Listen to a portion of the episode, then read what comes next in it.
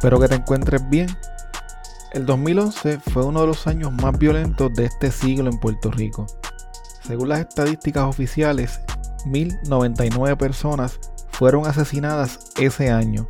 En total hubo 10 masacres en el 2011. La primera de ellas fue un caso sumamente impactante que tocamos hace un tiempo en el episodio 26 de este podcast titulado Infierno en Año Nuevo, que trata sobre la llamada masacre de Año Nuevo en el pueblo de Florida. En el episodio de hoy hablamos de una triste tragedia en el que una madre embarazada y sus dos hijos fueron asesinados en lo que se conoce como la masacre de San Juan Park.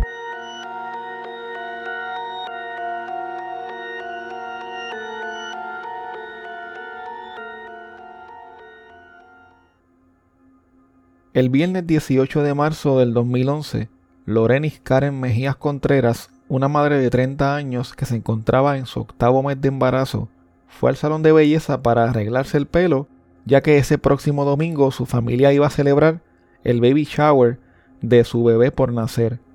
Lorenis y su familia hacían los últimos preparativos para la celebración. Ella vivía junto a sus dos hijos, Néstor Manuel de 10 años y Jeremy Manuel, de 8 años, en un apartamento del condominio San Juan Park en Santurce. El sábado 19 de marzo del 2011, Lorenis había acordado ir con su madre, Ramonita, a hacer las últimas compras para la fiesta. Sin embargo, ese día no contestó las múltiples llamadas que le hizo su mamá. Su hermano José también intentó contactarla sin éxito, por lo que decidieron llegar hasta su apartamento a verificar si algo le había pasado. Al entrar al apartamento, se encontraron con una escena terrible. En el suelo de la sala se encontraban tendidos en un inmenso charco de sangre los cuerpos de Lorenis y de sus dos pequeños. Tal parece que en algún momento de la noche anterior o de esa misma madrugada habían sido brutalmente torturados y asesinados a golpes y puñaladas. Lorenis y sus hijos recibieron múltiples heridas en su cara y en el torso. Ella se encontraba boca abajo y los dos niños estaban en el suelo boca arriba, muy cerquita del cuerpo de su madre. La prensa pudo hablar con el hermano de Lorenis en ese momento quien les dijo lo siguiente. Llegué y me encontré con eso. Los vi y me salí para afuera. Mi maíz se puso bien mala. El nene chiquito que, que, que me decía cualquier estupidez que le hicieran a mi hermana tenía la boquita abierta como si le hubiesen hecho algo con con el cuchillo. Desde un principio la policía descartó que se tratara de un caso de homicidio-suicidio. Las heridas que presentaba el cuerpo de Lorenis no fueron autoinfligidas. Alguien la había matado a ella y a sus dos niños. Varios días después de este horrible crimen, cientos de personas llegaron hasta la funeraria Borinquen en Barrio Obrero para participar del velorio de Lorenis y de sus dos hijos pequeños, Jeremy y Néstor. Familiares, amigos y vecinos de Lorenis y sus hijos los despidieron durante el sepelio con palomas y globos blancos en el cementerio municipal de Río Piedras. Bajo una carpa se podían observar tres ataúdes blancos rodeados de muchas coronas de flores y globos. Tres niños vestidos con uniforme de karate se pararon frente a los féretros, compañeritos de los niños que practicaban ese deporte. La multitud era tal ese día que la policía de San Juan tuvo que colocar a varios agentes para controlar el flujo de las personas que se acercaban para despedirlos. Cuando el padre de los niños, Néstor García, salía del sepelio, dos agentes se le acercaron y lo citaron para una entrevista relacionada con la investigación del caso. La investigación inicial reveló que la puerta del apartamento no había sido forzada. Se pensaba que ella había abierto la puerta o que alguien con acceso al lugar había logrado entrar. Todo indicaba que el ataque había ocurrido en la sala ya que no había señales de violencia en el resto del apartamento. El arma homicida no fue encontrada en el apartamento ni tampoco en los alrededores del complejo de viviendas. A pesar de que la policía entrevistó a más de 60 personas, la mayoría residentes del complejo de apartamentos, ningún vecino escuchó ni vio nada extraño aquella noche. La policía entrevistó también al padre de los niños, Néstor García, y a un policía llamado Lisandro Rodríguez, quien se alegaba tenía una relación sentimental con Lorenis antes de su muerte y quien se rumoraba además que era el padre del bebé por nacer. La familia de Lorenis indicó que el padre de los niños se pasaba discutiendo con ella mayormente por la pensión alimentaria y por esta razón era persona de interés en el caso. Pero las personas que estuvieron presentes en la escena del crimen indicaron que el padre de los niños lucía destrozado cuando llegó al lugar. El papá de los niños le dijo a la policía que entre el viernes y el sábado se encontraba trabajando y que luego estuvo en su casa en el sector Barrio Obrero en la ciudad de San Juan. Además del papá de los niños y del policía que supuestamente tenía una relación amorosa con Lorenis, la policía señaló preliminarmente a un sujeto conocido como Yomar, que era amigo de este policía como persona de interés, y a un supuesto tirador de drogas sin identificar de San Juan Park. La familia de Lorenis radicó una querella contra el agente Lisandro Rodríguez, por lo que fue desarmado por la policía de Puerto Rico como modo de prevención en lo que se realizaba una investigación. Al cuestionarle la razón por la cual se había desarmado a la el jefe de la policía no quiso confirmar si este era o no sospechoso. La Corporación Organizada de Policías y Seguridad, COPS, una organización que agrupa miembros de la Policía de Puerto Rico, realizó una investigación interna que, según indicó su portavoz, reflejó que el agente Rodríguez no tuvo nada que ver con los asesinatos de Lorenis y de sus dos niños. El abogado del agente Rodríguez explicó que según la investigación que hizo COPS, el agente no estuvo presente en la escena del crimen, que nunca había visitado el apartamento de Lorenis y además desde las 8 de la noche se encontraba en su casa con su esposa y con sus dos niños pequeños. Antes de llegar a su casa, según esta investigación, el viernes 18 de marzo, el agente Rodríguez estuvo de compras y haciendo gestiones desde las 11 de la mañana hasta las 8 de la noche entre los pueblos de Ciales y de Morovis, los investigadores de COPS indicaron que tenían los recibos de compras que confirmaban esta versión. Estando en su casa, el agente Rodríguez recibió una llamada de un agente de homicidios indicándole que una mujer con la que tenía una relación de amistad había sido asesinada.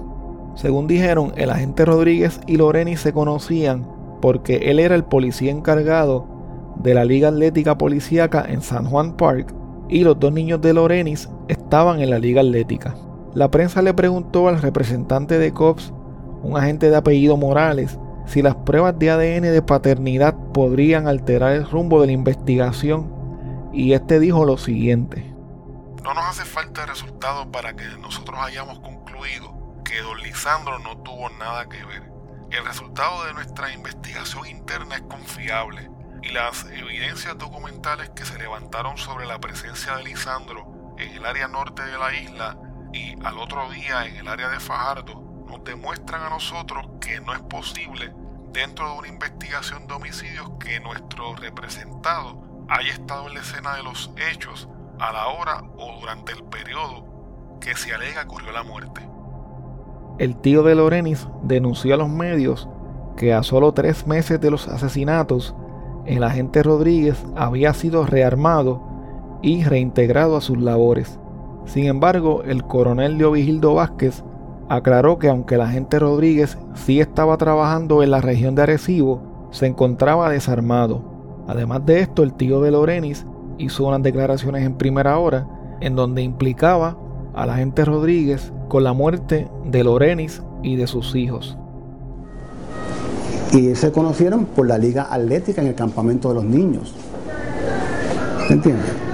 Lo único que siempre ella, ella me dio saber a mí fue que eso sí, eso sí me dijo, el guardia nunca estuvo contento con la barriga y él siempre quiso que se lo sacara. Cuando ella me dice eso, digo, tú eres una mujer de adulta, tú haces con tu vida lo que tú quieras, pero tú sabes muy bien que nosotros somos católicos y tenemos una religión y no creemos en el aborto. A ese niño no le va a faltar nada, esto puede estar segura. Y dice, no, es que yo lo tengo que tener, yo lo voy a tener, pues claro, eso, eso, es tu problema. Nosotros te vamos a apoyar en cuanto a eso, porque tú no eres ninguna chiquita.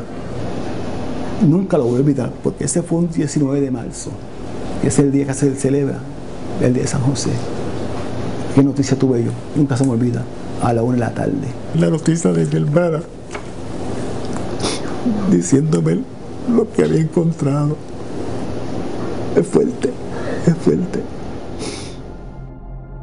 Hay muchos casos en los que no hay sospechosos del crimen, algo que obviamente complica la investigación.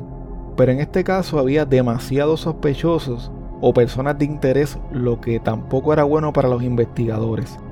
Otra persona que fue señalada en un momento dado con relación a la muerte de Lorenis y de sus dos niños era un hombre que fue escolta del exdirector de la Autoridad de Energía Eléctrica, Jorge Rodríguez. Al ser cuestionado por la prensa sobre este rumor, el secretario de Justicia Guillermo Somoza no quiso confirmar ni rechazar el mismo. Según una fuente que habló con el periódico Noticel, el ex escolta estaba siendo investigado por las autoridades federales por su alegado vínculo con este caso. Esta misma fuente le dijo en aquel momento al periódico que el autor o los autores de la masacre estaban bien conectados y por eso nadie se atrevía a procesarlos criminalmente. Además dijo que ningún vecino se atrevía a cooperar con las autoridades por miedo. También se rumoraba que el hermano del ex escolta era el dueño de los puntos de droga del área de Barrio Obrero y estaba a cargo del punto de San Juan Park. Otra versión que había y que fue luego descartada por la policía era que un supuesto narcotraficante de 17 años que manejaba un punto dentro de San Juan Park estaba envuelto en los asesinatos. Volviendo a la escena del crimen, la policía ocupó varias piezas de ropa, pero no revelaron a quién pertenecía la misma. Estas piezas fueron enviadas al Instituto de Ciencias Forenses para que se les realizara análisis de ADN. Otro de los análisis que estaba pendiente en el Instituto de Ciencias Forenses era el examen de paternidad que se le realizó a la agente Rodríguez para saber si él era el padre del bebé que llevaba Lorenis en su vientre. La directora del Instituto de Ciencias Forenses, María Conte Miller, indicó que la fiscalía y la policía ya sabían quién era el padre del bebé de Lorenis. Sin embargo, el único reporte que decía que la agente Rodríguez era el padre del niño no era una fuente confiable. El Instituto de Ciencias Forenses le solicitó muestras adicionales de material genético a la Policía de Puerto Rico para realizar otras comparaciones con la evidencia levantada en la escena del crimen. Además de esto, la policía también le entregó al instituto un par de zapatos para que se hicieran comparaciones con unas huellas que habían sido dejadas sobre las manchas de sangre en la escena del crimen. En octubre del 2011, agentes del CIC de San Juan llegaron hasta el residencial Luis Llorens Torres para buscar a tres individuos que habían sido identificados como posibles sospechosos de la masacre de San Juan Park.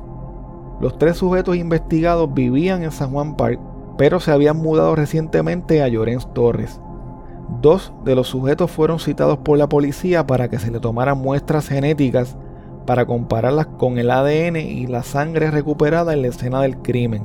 Uno de los tres individuos había sido tiroteado el día antes, por lo que la policía tuvo que tomarle las muestras de material genético en el mismo hospital. A pesar de que los investigadores forenses pudieron recuperar una gran cantidad de material genético de las víctimas en la escena del crimen, el material genético dejado por él o los atacantes era insuficiente. Solo se pudo obtener, según dijeron los investigadores, una pizca de evidencia en las uñas de Lorenis. Existen varias teorías que no se han podido probar sobre el por qué asesinaron de una forma tan violenta a Lorenis y a sus hijos. La primera era que el ex esposo de Lorenis, que es el papá de los niños, estaba molesto por la situación de la pensión alimentaria y por otras cosas. La segunda teoría era que la gente Rodríguez no quería que Lorenis tuviera al niño ya que él era casado y tenía su propia familia. La tercera teoría hablaba de un supuesto engaño por parte de Lorenis hacia uno de los sospechosos a quien ella le había dicho que él la había embarazado sabiendo que el hijo era de otra persona. La cuarta teoría era que el niño más pequeño de Lorenis había encontrado una bolsa de cocaína en las escaleras del edificio, que la abrió y comenzó a regarla por todas partes, o que la botó en un zafacón provocando la ira del sujeto conocido como murciélago. Lo único que tenía la policía y la fiscalía eran meras teorías y un sinnúmero de sospechosos o personas de interés pero no tenían evidencia concreta para poder arrestar a nadie y mucho menos para poder radicar cargos criminales por los asesinatos. varios sospechosos de la muerte de Lorenis y de sus hijos fueron arrestados y encarcelados luego de los hechos, pero por otros crímenes no relacionados con este caso. En mayo del 2012, Dewin Sánchez, conocido como Hueso, fue arrestado por haberle disparado a su pareja frente a su hija menor de edad. Hueso no fue a la cárcel por este caso, sin embargo en el 2019 se dirigía hacia un dispensario de cannabis medicinal y estando en medio de un tapón en Atorrey, un policía municipal que colaboraba con el CIC de San Juan lo reconoció y alertó a la policía estatal. Él fue arrestado mientras entraba al dispensario y quedó bajo la custodia del FBI ya que tenía pendiente otros cargos relacionados a una balacera ocurrida frente a un negocio ubicado en la avenida Ponce de León. Según los agentes federales, las cámaras de seguridad del negocio lo grabaron mientras disparaba indiscriminadamente. Se dice que ese día mientras Hueso se encontraba en el negocio, alguien le dio una bofetada por lo que salió molesto del lugar y comenzó a disparar desde la calle hiriendo a cinco personas y matando a un joven de 20 años llamado Antón Ramos, quien no tenía nada que ver con la situación. Actualmente, Hueso se encuentra en el Centro Metropolitano de Detención en Guaynabo en espera de juicio. Por otro lado, José Gilberto Martínez, alias Gil, fue arrestado en el 2012 también por otros cargos no relacionados al caso del que hablamos en este episodio. Gil recibió una sentencia de 50 años de cárcel por dos cargos de asesinato en primer grado y cuatro cargos de violación a la ley de armas al declararse culpable ante la jueza Eloína Torres por la muerte de un hombre ocurrida a principios del 2012. Además de esta sentencia, Gil tenía pendiente un caso federal por armas y drogas, a pesar de que Gil había llegado a un acuerdo preliminar con la fiscalía para declararse culpable, el juez federal Gustavo Gelpi no aceptó el mismo. Según este acuerdo, Gil cumpliría cinco años de cárcel por posesión de un arma ilegal y narcotráfico. El juez Helpi indicó que Gil no mostraba arrepentimiento ni indicios de que tenía intenciones de abandonar su actividad delictiva. Por esta razón el juez incluso le dio la opción de retirar su alegación de culpabilidad y le advirtió que se exponía a una pena de cadena perpetua. Según la información a la que tuve acceso, Gil está cumpliendo su sentencia de 50 años en el foro estatal.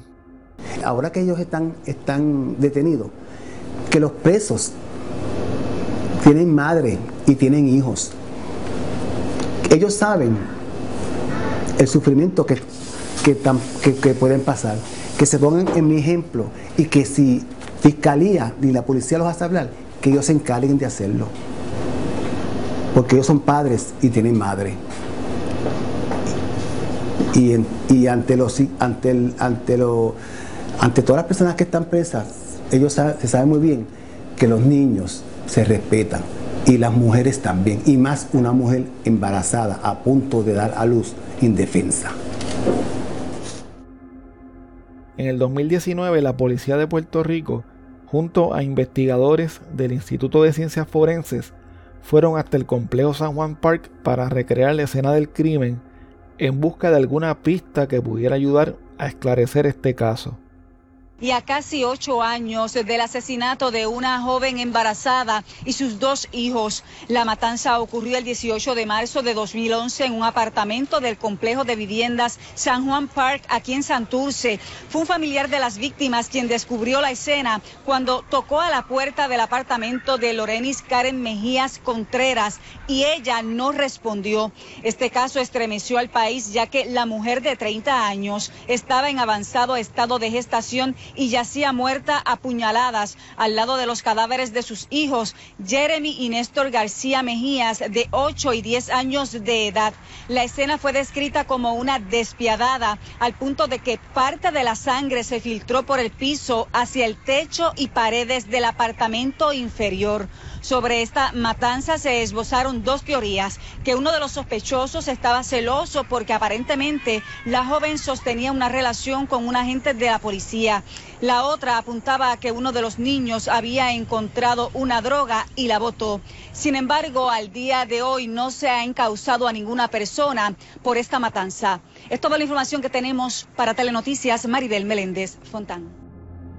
En el 2021, el programa Jay y sus rayos X de Telemundo realizó un reportaje especial sobre este caso, también en búsqueda de respuestas.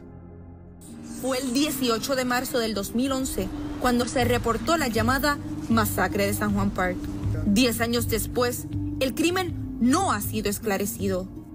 Todos los meses, doña Ramonita llega puntual al cementerio de la capital en San Juan para llevarle flores a su hija y sus nietos. Se prepara sabiendo que tiene una cita fiel con las personas más importantes en su vida. Y en efecto sí, son las más importantes. Ella me hace mucha falta. Y los nenes, porque, tú sabes, yo vivo aquí sola y yo todavía, yo hasta oigo que me llama. Ma, y yo, la familia fue vilmente asesinada a puñaladas en un apartamento del San Juan Park. Lorenis tenía casi nueve meses de embarazo cuando Ramonita, su mamá, la encontró en suelo sin vida. Pues yo la fui a buscar para ir a, comprar las cosas del, porque era el otro día, de Baby Shower y no la encontré. Entonces di la vuelta donde vivía y le preguntó a todo no, no, no la hemos visto. Pues yo dije, bueno, pues déjame ir a la casa y subí con mi hijo. Cuando subí, Ahí le encontré la escena. Ella en el piso bañada en sangre y los nenes al lado. Lorenis y sus dos hijos vivían en el cuarto piso del complejo residencial. Ramonita describe haber visto a su nieto menor con una cortadura en la boca y en la zona del cuello, cerca de la vena yugular. Nadie, nadie, nadie oyó nada, según ellos. Pero yo oí decir que la, sangre se coló por, por, para otro apartamento. Lamentablemente, a la fecha de este episodio, nadie ha sido acusado por el vil asesinato de Lorenis Mejías, de sus hijos Jeremy y Néstor y del bebé de 8 meses que llevaba en su vientre.